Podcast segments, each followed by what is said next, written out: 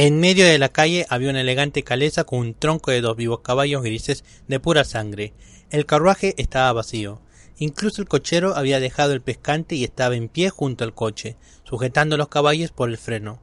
Una nutrida multitud se apiñaba alrededor del vehículo, contenida por agentes de policía. Uno de estos tenía en la mano una linterna encendida y dirigía la luz hacia abajo para iluminar algo que había en el suelo, ante las ruedas. Todos hablaban a la vez. Se oían suspiros y fuertes voces. El cochero aturdido no cesaba de repetir. ¡Qué desgracia, señor! ¡Qué desgracia! Raskolnikov se abrió paso entre la gente, y entonces pudo ver lo que provocaba tanto alboroto y curiosidad. En la calzada yacía un hombre ensangrentado y sin conocimiento. Acababa de ser arrollado por los caballos. Aunque iba miserablemente vestido, llevaba ropas de burgués. La sangre fluía de su cabeza y su rostro, que estaba hinchado y lleno de morados y heridas, evidentemente el accidente era grave. Señor, se lamentaba el cochero, bien sabe Dios que no he podido evitarlo, si hubiera ido demasiado deprisa si no hubiese gritado, pero iba poco a poco, a una marcha regular. Todo el mundo lo ha visto, y es que un hombre borracho no ve nada. Esto lo sabemos todos. Lo veo cruzar la calle vacilando. Parece que va a caer. Le gritó una vez, dos veces, tres veces. Después retengo los caballos, y él viene a caer precisamente bajo las cerraduras. ¿Lo ha hecho expresamente o estaba borracho de verdad? Los caballos son jóvenes espantadizos y han echado a correr.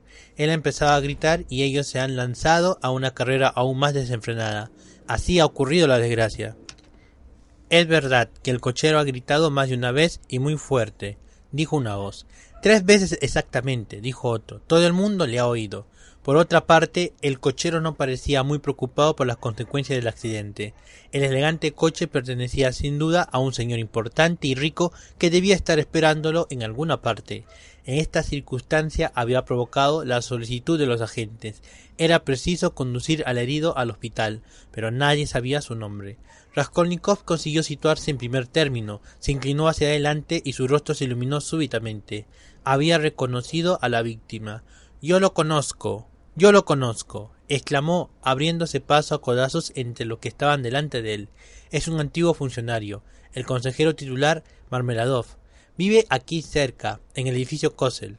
Llamen enseguida a un médico. Yo lo pago. Miren, sacó dinero del bolsillo y lo mostró a un agente. Era presa de una agitación extraordinaria. Los agentes se alegraron de conocer la identidad de la víctima. Raskolnikov dio su nombre y su dirección e insistió con vehemencia en que transportaran al herido a su domicilio. No había mostrado más interés si el atropellado hubiera sido su padre. El edificio Kossel, dijo, está aquí mismo, tres casas más abajo. Kossel es un acaudalado alemán. Sin duda estaba bebido y trataba de llegar a su casa. Es un alcohólico. Tiene familia, mujer, hijos. Llevarlo al hospital sería una complicación.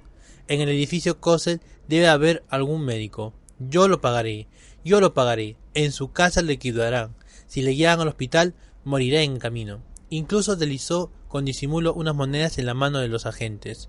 Por otra parte, lo que él pedía era muy explicable y completamente legal. Había que proceder rápidamente. Se levantó al herido y almas caritativas se ofrecieron para transportarlo. El edificio Kossel estaba a unos treinta pasos del lugar donde se había producido el accidente. Raskolnikov cerraba la marcha e indicaba el camino, mientras sostenía la cabeza del herido con grandes precauciones. Por aquí, por aquí. Hay que llevar mucho cuidado cuando subamos la escalera. Hemos de procurar que su cabeza se mantenga siempre alta. Virren un poco, eso es. Yo pagaré. No soy un ingrato. En esos momentos, Catalina Ivanovna se entregaba a su costumbre, como siempre que disponía de un momento libre, de ir y venir por la reducida habitación, con los brazos cruzados sobre el pecho, tosiendo y hablando en voz alta. Desde hace un tiempo le gustaba cada vez más hablar con su hija mayor, Polenka, niña de diez años que, aunque incapaz de comprender muchas cosas, se daba perfecta cuenta de que su madre tenía gran necesidad de expansionarse. Por eso fijaba en ella sus grandes inteligentes ojos y se esforzaba por aparentar que todo lo comprendía. En aquel momento la niña se dedicaba a desnudar a su hermanito, que había estado malucho todo el día para acostarlo. El niño estaba sentado en una silla, muy serio, esperando que le quitaran la camisa para lavarla durante la noche. Silencioso e inmóvil, había juntado y estirado sus piernecitas y con los pies levantados, exhibiendo los talones, escuchaba lo que decían su madre y su hermana. Tenía los labios proyectados hacia afuera y los ojos muy abiertos. Su gesto de atención e inmovilidad era el propio de un niño bueno cuando se le está desnudando para acostarlo. Una niña menor que él, vestida con auténticos andrajos, esperaba su turno junto al biombo. La puerta que daba a la escalera estaba abierta para dejar salir el humo del tabaco que llegaba de las habitaciones vecinas y que a cada momento provocaba en la pobre tísica largos y penosos accesos de tos. Catalina Ivanovna parecía haber adelgazado solo en unos días y las siniestras manchas rojas de sus mejillas parecían arder con un fuego más vivo. Tal vez no me creas, Polenka, decía mientras medía con pasos su habitación. Pero no puedes imaginarte la atmósfera de lujo y magnificencia que había en casa de mis padres y hasta qué extremo este borracho me ha hundido en la miseria. También a vosotros os perderá. Mi padre tenía en el servicio civil un grado que correspondía al de coronel. Era ya casi gobernador. Solo tenía que dar un paso para llegar a serlo, y todo el mundo le decía nosotros le consideramos ya nuestro gobernador, Iván Mikhailovich, cuando empezó a toser. Maldita sea, exclamó después de escupir y llevándose al pecho las crispadas manos.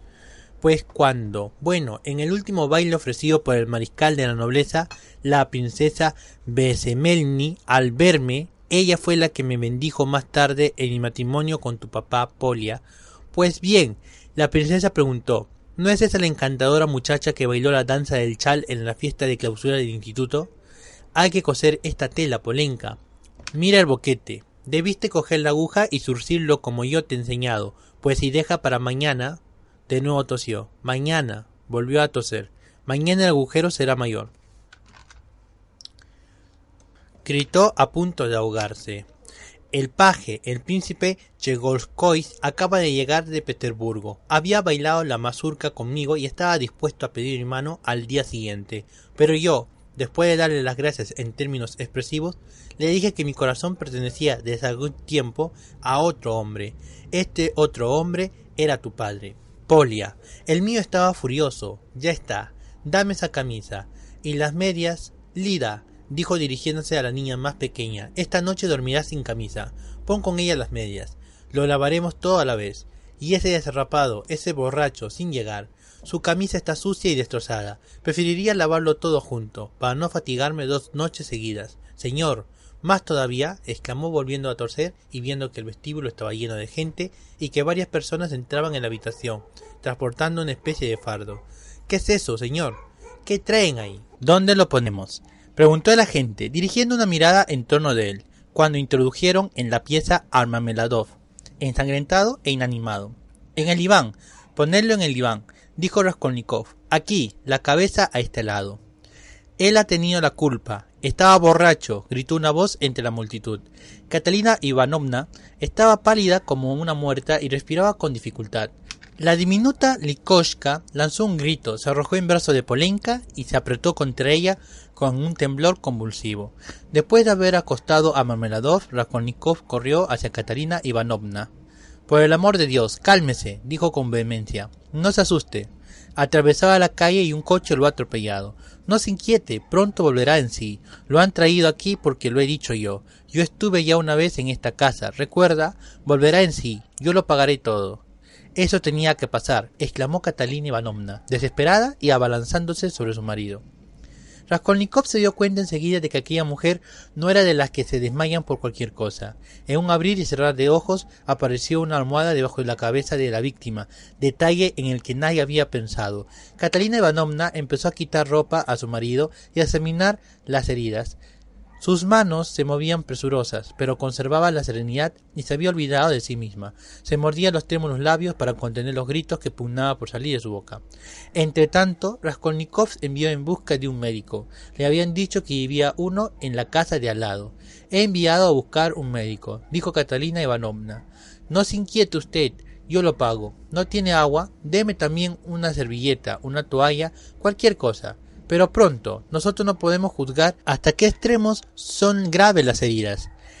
Está herido, pero no muerto, se lo aseguro. Ya veremos qué dice el doctor. Catalina Ivanovna corrió hacia la ventana. Allí había una silla desvanecida y sobre ella una cubeta de barro llena de agua. La había preparado para lavar por la noche la ropa interior de su marido y la de sus hijos.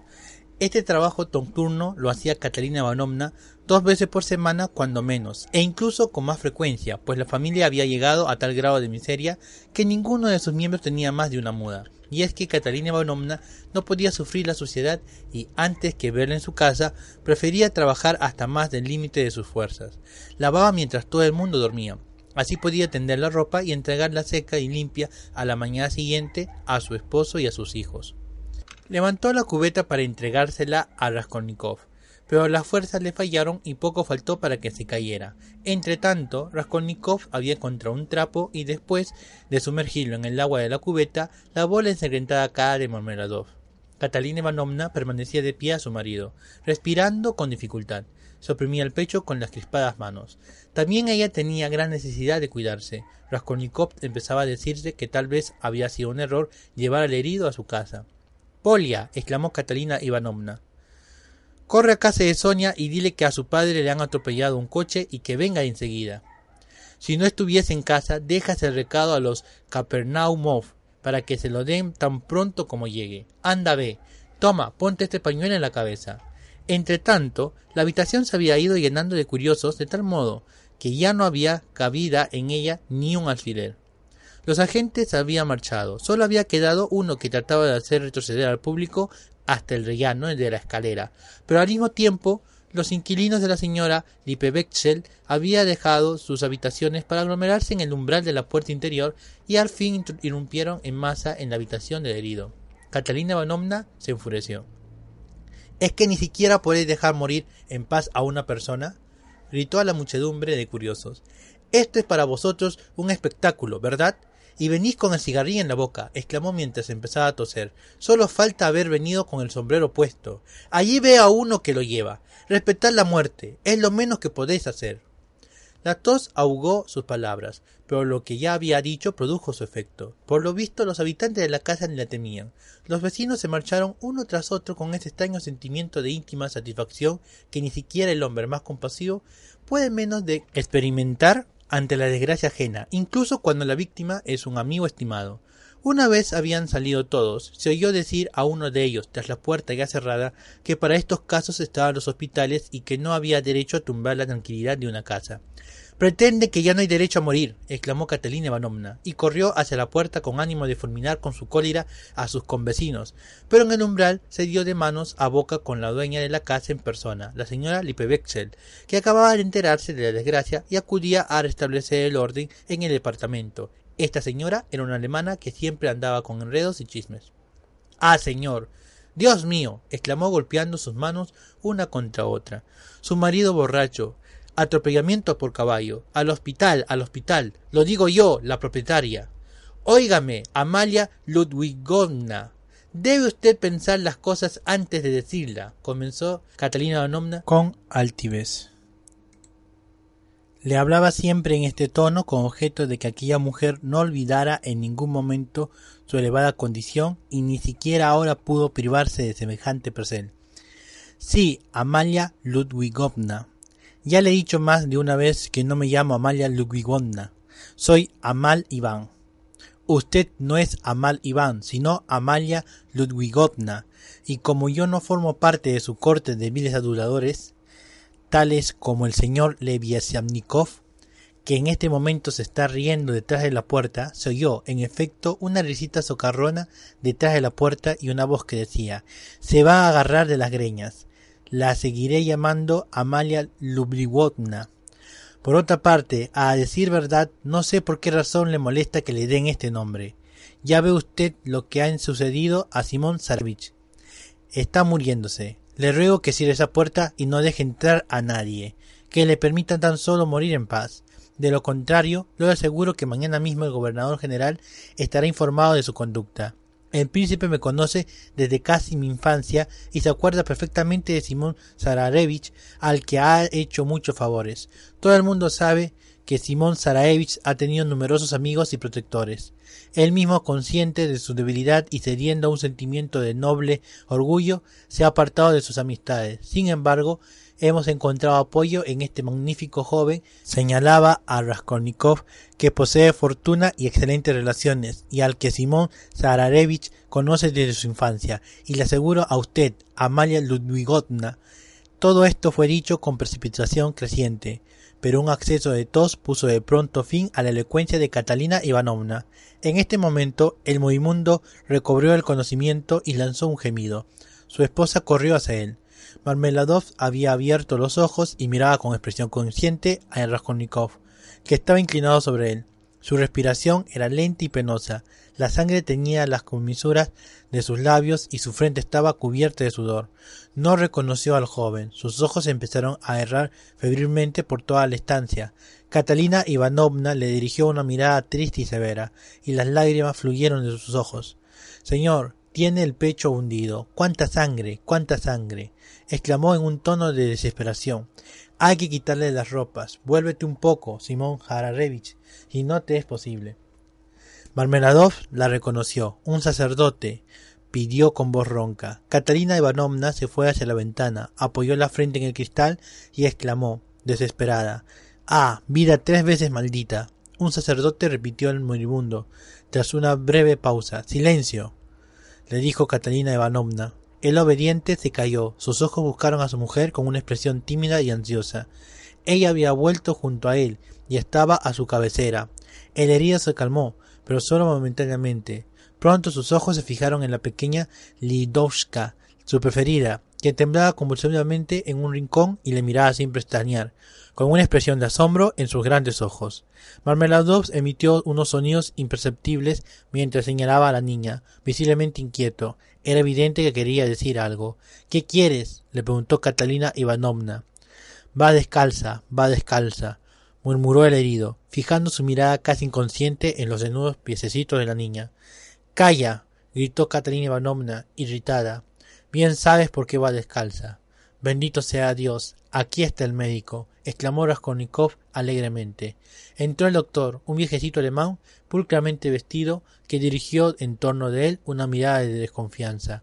Se acercó al herido, le tomó el pulso, examinó atentamente su cabeza y después, con ayuda de Catalina Invalomna, le desabrochó la camisa empapada en sangre. Al descubrir su pecho pudo verse que estaba todo magullado y lleno de heridas. A la derecha tenía varias costillas rotas. A la izquierda, en el lugar del corazón, se veía una extensa mancha de color amarillo negruzco y aspecto horrible. Esta mancha era la huella de una violenta patada del caballo. El semblante del médico se ensombreció. El agente de policía le había explicado ya que el hombre había llegado prendido a la rueda de un coche y que el vehículo le había llevado a rastra unos treinta pasos. Es inexplicable, dijo el médico en voz baja a Raskolnikov, que no haya quedado muerto en el acto. En definitiva, ¿cuál es su opinión? Morirá dentro de unos instantes. Entonces, ¿no hay esperanza? ni la más mínima. Está a punto de lanzar su último suspiro. Tiene en la cabeza una herida gravísima. Se podría intentar una sangría, pero ¿para qué si no ha de servir de nada? Dentro de cinco o seis minutos como máximo habrá muerto. Le ruego que pruebe a sangrarlo. Lo haré, pero ya le he dicho que no producirá ningún efecto, absolutamente ninguno. En esto se oyó un nuevo ruido de pasos. La multitud que llenaba el vestíbulo se apartó y apareció un sacerdote de cabellos blancos. Venía a dar la extrema unción al moribundo. Le seguía un agente de policía. El doctor le cedió su puesto, después de haber cambiado con él una mirada significativa. Raskolnikov rogó al médico que no se marchara todavía. El doctor accedió, encogiéndose de hombros. Se apartaron todos del herido. La confesión fue breve. El moribundo no podía comprender nada. Lo único que podía hacer era emitir confusos e inarticulados sonidos. Catalina Ivanovna se llevó a Lidomska al niño a un rincón, el de la estufa, y ahí se arrodilló con ellos. La niña no hacía más que temblar. El pequeñuelo, descansando con la mayor tranquilidad sobre sus desnudas rodillas, levantaba su diminuta mano y hacía grandes signos de la cruz y profundas reverencias. Catalina Ivanovna se mordía los labios y contenía las lágrimas. Ella también rezaba, entre tanto, arreglaba de vez en cuando la camisa de su hijito. Luego echó sobre los desnudos hombros de la niña un pañuelo que sacó de la cómoda sin moverse de donde estaba. Los curiosos habían abierto de nuevo las puertas de comunicación. En el vestíbulo se hacinaba una multitud cada vez más compacta de espectadores. Todos los habitantes de la casa estaban allí reunidos, pero ninguno pasaba del umbral. La escena no recibía más luz que la de un cabo de vela. En este momento Polenka, la niña que había ido en busca de su hermana, se abrió paso entre la multitud. Entró en la habitación jadeando a causa de su carrera. Se quitó el pañuelo de la cabeza, buscó a su madre con la mirada, se acercó a ella y le dijo Ya viene. La he encontrado en la calle. Su madre le hizo arrodillar a su lado. En esto una muchacha se deslizó tímidamente y sin ruido a través de la muchedumbre. Su aparición en la estancia, entre la miseria, los harapos, la muerte y la desesperación, ofreció un extraño contraste. Iba vestida pobremente, pero en su barata vestimenta había ese algo de elegancia chillona propio de cierta clase de mujeres y que revela la primera vista su condición. Sonia se detuvo en el umbral y, con los ojos desorbitados, empezó a pasear su mirada por la habitación. Su semblante tenía la expresión de la persona que no se da cuenta de nada. No pensaba en que su vestido de seda, procedente de una casa de compraventa, estaba fuera de lugar en aquella habitación, con su cola desmesurada, su enorme miriñaque, que ocupaba toda la anchura de la puerta, y sus llamativos colores. No pensaba en sus botines, de un tono claro, ni en su sombrilla, que había cogido a pesar de que en la oscuridad de la noche no tenía utilidad alguna, ni en su ridículo sombrero de paja, adornado con una pluma de un rojo vivo. Bajo este sombrero, ladinamente inclinado, se percibía una carita pálida, enfermiza, asustada, con la boca entreabierta y los ojos inmovilizados por el terror. Sonia tenía dieciocho años, era menuda, delgada, rubia y muy bonita. Sus azules ojos eran maravillosos. Miraba fijamente el lecho del herido y el sacerdote, sin alientos, como su hermanita, a causa de la carrera. Al fin algunas palabras murmuradas por los curiosos debieron de sacarla de su estupor. Entonces bajó los ojos, cruzó el umbral y se detuvo cerca de la puerta. El moribundo acababa de recibir la extremunción. Catalina Ivanovna se acercó al lecho de su esposo. El sacerdote se apartó y antes de retirarse se creyó en el deber de dirigir unas palabras de consuelo a Catalina Ivanovna. ¿Qué será de estas criaturas? le interrumpió ella con un gesto de desesperación, mostrándole a sus hijos. Dios es misericordioso, confíe usted en la ayuda del Altísimo. Sí, sí, misericordioso, pero no para nosotros. Es un pecado hablar así. Señora, un gran pecado, dijo el pope sacudiendo la cabeza. Y esto no es un pecado, exclamó Catalina Ivanovna señalando al agonizante. ¿Acaso los que involuntariamente han causado su muerte ofrezcan a usted una indemnización para reparar, cuando menos, los perjuicios materiales que le han ocasionado al privarla de su sostén. No comprende usted, exclamó Catalina Ivanovna con una mezcla de irritación y desaliento. ¿Por qué me han de indemnizar? Él ha sido el que, en su inconsciencia de borracho, se ha arrojado bajo las patas de los caballos. Por otra parte, ¿de qué sostén habla usted? Él no era un sostén para nosotros, sino una tortura. Se lo bebía todo, se llevaba el dinero de la casa para malgastarlo en la taberna. Se bebía nuestra sangre. Su muerte ha sido para nosotros una aventura, una economía. Hay que perdonar al que muere. Esos sentimientos son un pecado, señora, un gran pecado. Mientras hablaba con el pope, Catalina Ivanovna no cesaba de atender a su marido. Le enjugaba el sudor y la sangre que emanaban de su cabeza, le arreglaba las almohadas, le daba de beber, todo ello sin dirigir una mirada a su interlocutor. La última frase del sacerdote la llenó de ira. Padre, esos son palabras y nada más que palabras. Perdonar, si no lo hubiesen atropellado. Esta noche habría vuelto borracho, llevando sobre su cuerpo la única camisa que tiene, esa camisa vieja y sucia, y se habría echado en la cama bonitamente para roncar, mientras yo habría tenido que estar trajinando toda la noche. Habría tenido que lavar sus harapos y los de los niños, después ponerlos a secar en la ventana y finalmente, apenas apuntar el día, los habría tenido que remendar. Así habría pasado yo la noche. No, no quiero oír hablar de perdón. Además, ya le he perdonado. Un violento ataque de tos le impidió continuar. Escupió en su pañuelo y se lo mostró al sacerdote con una mano mientras con la otra se apretaba el pecho convulsivamente. El pañuelo estaba manchado de sangre. El sacerdote bajó la cabeza Nada, dijo. Marmeladov agonizaba. No apartaba los ojos de Catalina Ivanovna, que se había inclinado nuevamente sobre él. El moribundo quería decir algo a su esposa, y movía la lengua, pero de su boca no salían sino sonidos inarticulados. Catalina Ivanovna, comprendiendo que quería pedirle perdón, le gritó con acento imperioso Calla. No hace falta que digas nada. Ya sé lo que quieres decirme. El agonizante renunció a hablar, pero en este momento su errante mirada se dirigió a la puerta y descubrió a Sonia. Marmeladov no había advertido aún su presencia, pues la joven estaba arrodillada en un rincón oscuro. ¿Quién es? ¿Quién es? preguntó ansiosamente con voz ahogada y ronca, indicando con los ojos, que expresaban una especie de horror. La puerta donde se hallaba su hija, al mismo tiempo, intentó incorporarse. Quieto, quieto, exclamó Catalina Ivanovna. Pero él, con un esfuerzo sobrehumano, consiguió incorporarse y permanecer unos momentos apoyado sobre sus manos. Entonces observó a su hija con amarga expresión, fijos y muy abiertos ojos. Parecía no reconocerla, jamás la había visto vestida de aquel modo. Ahí estaba Sonia, insignificante, desesperada, avergonzada bajo sus oropeles, esperando humildemente que le llegara el turno de decir adiós a su padre. De súbito, el rostro de Marmeladov expresó un dolor infinito. Sonia, hija mía, perdóname, exclamó, y al intentar tender sus brazos hacia ella, perdió su punto de apoyo y cayó pesadamente del diván, quedando con la faz contra el suelo. Todos se apresuraron a recogerlo y a depositarlo nuevamente en el diván, pero aquello era ya el fin. Sonia lanzó un débil grito, abrazó a su padre y quedó como petrificada, con el cuerpo inanimado entre sus brazos.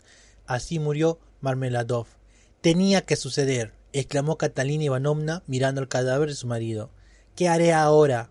¿Cómo te enteraré? ¿Y cómo daré de comer mañana a mis hijos? Raskolnikov se acercó a ella. Catalina Ivanovna, le dijo, la semana pasada su difunto esposo me contó la historia de su vida y de todos los detalles de su situación. Le aseguro que hablaba de usted con veneración más entusiasta. Desde aquella noche en que vi cómo les quería a todos ustedes, a pesar de sus flaquezas y sobre todo como la respetaba y la amaba usted, Catalina Ivanovna, me consideré amigo suyo. Permítame, pues, que ahora le ayude a cumplir sus últimos deberes con mi difunto amigo. Tenga, veinticinco rublos. Tal vez este dinero puede serle útil. Y yo, en fin, ya volveré. Sí, volveré seguramente mañana. Adiós, ya nos veremos. Salió a toda prisa de la habitación, se abrió paso vivamente entre la multitud, el rellano de la escalera y se dio de manos a boca con Nicodim Fomich, que había sido informado del accidente y había decidido realizar personalmente las diligencias de rigor. No se habían visto desde la visita de Raskolnikov a la comisaría, pero Nikodin Fomich lo reconoció al punto. Usted está aquí, exclamó. Sí, repuso Raskolnikov. Han venido un médico y un sacerdote. No les ha faltado nada. No moleste demasiado a la pobre viuda. Está enferma del pecho. Reconfórtela si le es posible. Usted tiene buenos sentimientos. No me cabe duda. Y, al decir esto, le miraba irónicamente. Va usted manchado de sangre, dijo Nikomín Fomich al ver a la luz del mechero de gas varias manchas frescas en el chaleco de Raskolnikov. Sí, la sangre ha corrido sobre mí. Todo mi cuerpo está cubierto de sangre. Dijo esto con un aire un tanto extraño. Después sonrió, saludó y empezó a bajar la escalera. Iba lentamente sin apresurarse, inconsciente de la fiebre que le abrazaba, poseído de la única e infinita sensación de nueva y potente vida que fluía por todo su ser. Aquella sensación solo podía compararse con la que experimenta un condenado a muerte que recibe de pronto el indulto. Al llegar a la mitad de la escalera, fue alcanzado por el pope, que iba a entrar en su casa. Raskolnikov se apartó para dejarlo pasar. Cambiaron un saludo en silencio. Cuando llegaban a los últimos escalones, Raskolnikov oyó unos pasos apresurados a sus espaldas. Alguien trataba de darle alcance. Era Polenka. La niña corría detrás de él y le gritaba. Oiga, oiga. Raskolnikov se volvió. Polenka siguió bajando y se detuvo cuando solo la separaba de él un escalón. Un rayo de luz mortecina llegaba al patio. Raskolnikov observó a la escuálida pero linda carita que le sonreía y le miraba con alegría infantil. Era evidente que cumplía encantada la comisión que le habían encomendado. Escuche, ¿cómo se llama usted? Ah, ¿y dónde vive? Todo precipitadamente y con la voz entrecortada. Él apoyó sus manos en los hombros de la niña y la miró con una expresión de felicidad. Ni él mismo sabía por qué se sentía tan profundamente complacido al contemplar a Polenka así. ¿Quién te ha enviado? Mi hermana Sonia, respondió la niña sonriendo más alegremente aún que antes. Lo sabía, estaba seguro que te había mandado Sonia. Y mamá también. Cuando mi hermana me estaba dando el lecado, mamá se ha acercado y me ha dicho, corre, Polenka. ¿Quieres mucho a Sonia? La quiero más que a nadie, repuso la niña con gran firmeza, y su sonrisa cobró cierta gravedad. ¿Y a mí? ¿Me querrás? La niña en vez de contestarle acercó a él su carita, contrayendo y adelantando los labios para darle un beso. De súbito aquellos bracitos delgados como cerillas rodearon el cuello de Raskolnikov fuertemente, muy fuertemente y Polenka, apoyando su infantil cabecita en el hombro del joven, rompió a llorar, apretándose cada vez más contra él. Pobre papá, exclamó pocos después, alzando su rostro bañado en lágrimas, que se secaba con sus manos. No se ve más que desgracias, añadió inesperadamente, con ese aire especialmente grave que adoptan los niños cuando quieren hablar con personas mayores os quería vuestro padre, a la que más quería era a Lidoshka, dijo Polenka con la misma gravedad y ya sin sonreír, porque es la más pequeña y está siempre enferma. A ella le traía regalos y a nosotros nos enseñaba a leer, y también la gramática y el catequismo. Añadió con cierta arrogancia. Mamá no decía nada, pero nosotros sabemos que esto no le gustaba, y papá también lo sabía. Y ahora mamá quiere que aprenda francés porque dice que ya tengo edad para empezar a estudiar. ¿Y las oraciones? ¿Las sabéis? Claro, hace ya mucho tiempo. Yo, como soy la mayor, rezo bajito y sola, y Koila y Lidoshka rezan en voz alta con mamá. Primero dicen la oración a la Virgen, después otra. Señor, perdona a nuestro Padre y bendícelo, porque nuestro primer papá se murió, y este era el segundo, y nosotros rezábamos también por el primero. Polenka, yo me llamo Rodión. Nómbrame también alguna vez en tus oraciones. Y también a tu siervo Rodión. Basta con eso. Toda mi vida rezaré por usted, respondió calurosamente la niña, y de pronto se echó a reír, se arrojó sobre Raskolnikov y otra vez le rodeó el cuello con los brazos. Raskolnikov le dio su nombre y su dirección, y le prometió volver al día siguiente. La niña se separó de él entusiasmada. Ya eran más de las diez cuando el joven salió de la casa. Cinco minutos después se hallaba en el puente, en el lugar desde donde la mujer se había arrojado al agua. Basta, se dijo en tono solemne y enérgico. Atá los espejismos, los vanos temores, los espectros. La vida está conmigo. ¿Acaso no le he sentido hace un momento? Mi vida no ha terminado con la vieja. Que Dios la tenga en la gloria. Ya era hora de descansarla. Hoy empieza el reinado de la razón, de la luz, de la voluntad, de la energía. Pronto se verá. Lanzó esta exclamación con arrogancia, como desafiando a algún poder oculto y maléfico. Y pensar que estaba dispuesto a contentarme con la plataforma rocosa rodeada de abismo. Estoy muy débil, pero me siento curado. Yo sabía que esto había de suceder. Lo he sabido desde el primer momento en que he salido de casa. A propósito, el edificio Pochikov está a dos pasos de aquí. Iré a casa de Razumikin. Habría ido aunque hubiese tenido que andar mucho más. Dejémosle ganar la apuesta y divertirse. ¿Qué importa eso? Ah, hay que tener fuerzas. Fuerzas. Sin fuerzas no puede uno hacer nada, y estas fuerzas hay que conseguirlas por la fuerza. Esto es lo que aquellos no saben. Pronunció estas últimas palabras con un gesto de resolución, pero arrastrando penosamente los pies. Su orgullo crecía por momentos. Un gran cambio en el modo de ver las cosas estaba operando en el fondo de su ser. Pero, ¿qué había ocurrido? Solo un exceso extraordinario había podido producir en su alma, sin que él lo advirtiera, semejante cambio. Era como el náufrago que se aferra a la endeble rama flotante. Estaba convencido de que podía vivir, de que su vida no había terminado con la de la vieja. Era un juicio tal vez prematuro, pero él no se daba cuenta. Sin embargo, recordó de pronto, de encargo que recen por el siervo Rodión. Es una medida de precaución muy atinada. Y se echó a reír ante semejante probabilidad. Estaba de un humor excelente.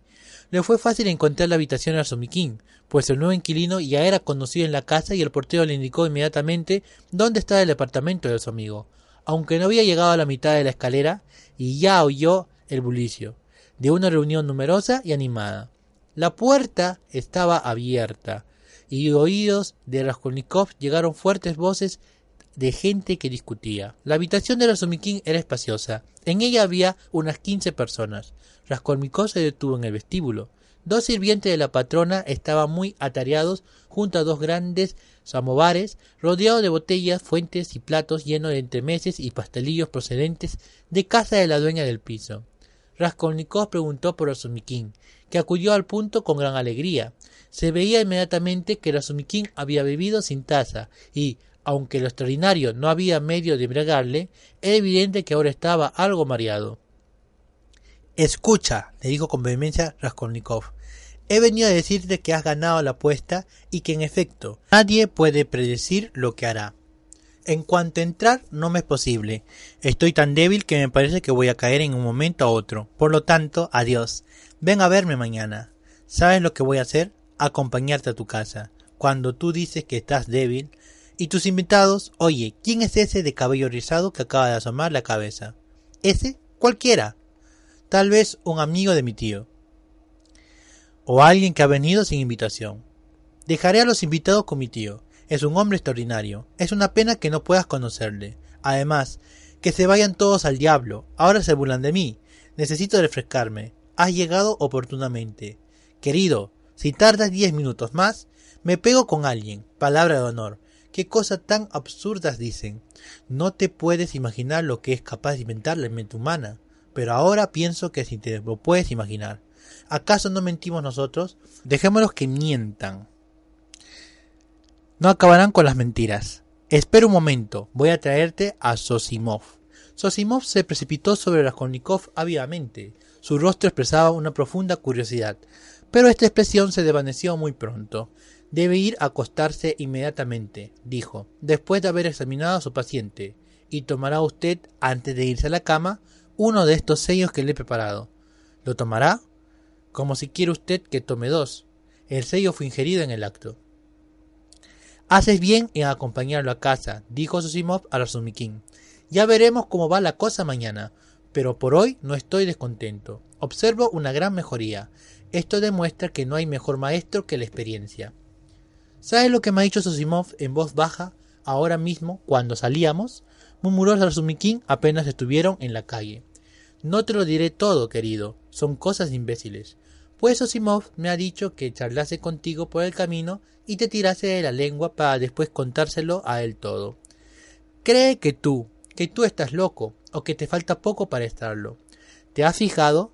En primer lugar, Tú eres tres veces más inteligente que él. En segundo, como no estás loco, puedes burlarte de esta idea disparatada. Y finalmente, ese fardo de carne especializado en cirugía está obsesionado desde algún tiempo por las enfermedades mentales. Pero algo le ha hecho cambiar radicalmente el juicio que había formado sobre ti, y es la conversación que has tenido con Samiotov. Por lo visto, Samiotov te lo ha contado todo. Todo, y ha hecho bien. Esto me ha aclarado muchas cosas, y a Semiotop también. Sí, Rodia, el caso es, hay que reconocer que estoy un poco chispa. Pero no importa, el caso es que tenían cierta sospecha, ¿comprendes? Y ninguno de ellos se atrevía a expresarla. ¿Comprendes? Porque era demasiado absurda. Y cuando han detenido a este pintor de paredes, ha disipado definitivamente. ¿Por qué serán tan estúpidos? Por poco le pego a Semiotov aquel día. Pero quede esto entre nosotros, querido, no deje ni siquiera entrever que sabes nada del incidente. He observado que es muy susceptible. La cosa ocurrió en casa de Luisa. Pero hoy, hoy todo está aclarado. El principal responsable de este absurdo fue Ilya Petrovich, que no hacía más que hablar de tu desmayo en la comisaría. Pero ahora está avergonzado de su posición. Pues yo sé que Raskolnikov escuchaba con avidez. Razumikin hablaba más de lo prudente bajo la influencia del alcohol. Yo me desmayé, dijo Raskolnikov, porque no pude resistir el calor asfixiante que hacía allí ni el olor a la pintura. No hace falta buscar explicaciones. ¿Qué importa el olor a pintura? Tú llevas enfermo todo un mes.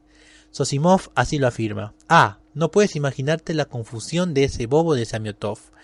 Yo no valgo, ha dicho, ni el dedo meñique de ese hombre, es decir, del tuyo. Ya sabes, querido, el que da a veces pruebas de buenos sentimientos. La lección que ha recibido hoy en el Palacio de Cristal ha sido el olmo de la maestría.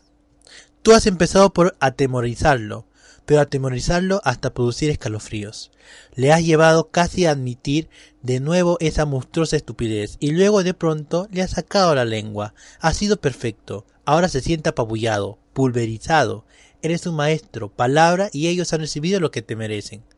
Qué lástima que yo no haya estado allí.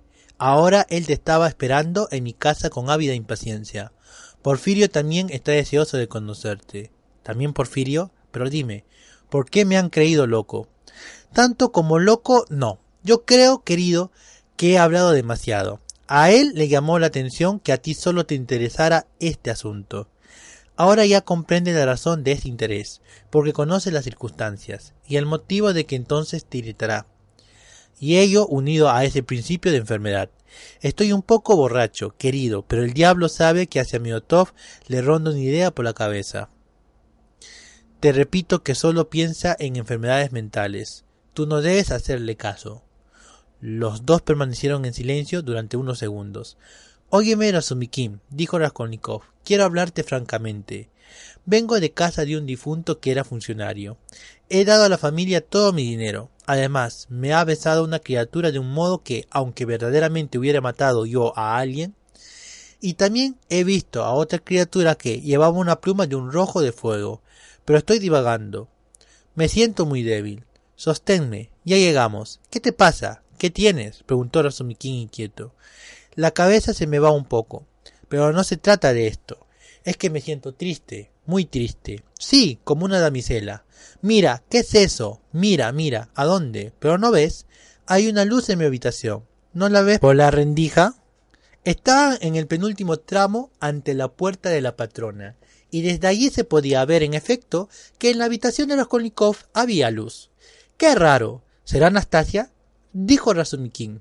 Nunca sube a mi habitación a estas horas. Seguro que hace ya un buen rato que está durmiendo pero no me importa lo más mínimo. Adiós, buenas noches. ¿Cómo se te ha ocurrido que pueda dejarte? Te acompañaré hasta tu habitación. Entraremos juntos. Eso ya lo sé. Pero quiero estrecharte aquí la mano y decirte adiós. Vamos, dame la mano y digámonos adiós. Pero, ¿qué demonios se pasa, Rodia? Nada. Vamos, lo verás con tus propios ojos. Empezaron a subir los últimos escalones. Mientras Sumikim no podía menos que pensar en Shomiotov, tenía tal vez razón. A lo mejor lo he trastornado con mi charla, se dijo. Ya estaban cerca de la puerta, cuando de súbito oyeron voces en la habitación. ¿Pero qué pasa? exclamó Razumikin. Raskolnikov cogió el picaporte y abrió la puerta de par en par, y cuando hubo abierto se quedó petrificado. Su madre y su hermana estaban sentadas en el diván. Le esperaban desde hace hora y media. ¿Cómo se explicaba que Raskolnikov no hubiera pensado ni remotamente que podía encontrarse con ellas, siendo así que aquel mismo día le habían anunciado dos veces su inminente llegada a Petersburgo? Durante la hora y media que esperaba, las dos mujeres no habían cesado de hacer preguntas a Anastasia, que estaba aún entre ellas y las había informado de todo cuando sabía acerca de Raskolnikov. Estaban aterradas desde que la sirvienta les había dicho que el huésped había salido de casa enfermo y seguramente bajo los efectos del delirio. Señor, ¿qué será de él? Y lloraban las dos. Habían sufrido lo indecible durante la larga espera. Un grito de alegría acogió a Raskolnikov. Las dos mujeres se arrojaron sobre él, pero él permanecía inmóvil, petrificado, como si repentinamente le hubieran arrancado la vida. Un pensamiento súbito, insoportable, lo había fulminado. Raskolnikov no podía levantar los brazos para estrecharlas entre ellos. No podía, le era inmaterialmente posible. Su madre y su hermana, en cambio, no cesaban de abrazarlo, de estrujarlo, de llorar, de reír. Él dio un paso, vaciló y rodó por el suelo desvanecido. Gran alarma, grito de horror, gemidos. Sumikin, que se había quedado en el umbral, entró presuroso en la habitación, levantó al enfermo con sus aquéticos brazos y en un abrir y cerrar de ojos lo depositó en el diván. No es nada, no es nada, gritaba a la hermana y a la madre. Un simple mareo. El médico acaba de decir que está muy mejorado y que se curará por completo. Traigan un poco de agua. Miren, ya recobre el conocimiento. Atenazó la mano de Duneshka tan vigorosamente como pretendiera titulársela y obligó a la joven a inclinarse para comprobar que, efectivamente, su hermano volvía en sí. Tanto la hermana como la madre miraban a Sumikin con tierna gratitud, como si tuviesen ante sí a la misma providencia. Sabían por Nastasia lo que había sido para Rodia, durante toda la enfermedad, aquel avispado joven, como Pulpería Alejandrovna Raskolnikov le llamó aquella misma noche en una conversación íntima que sostuvo con su hija Dunia.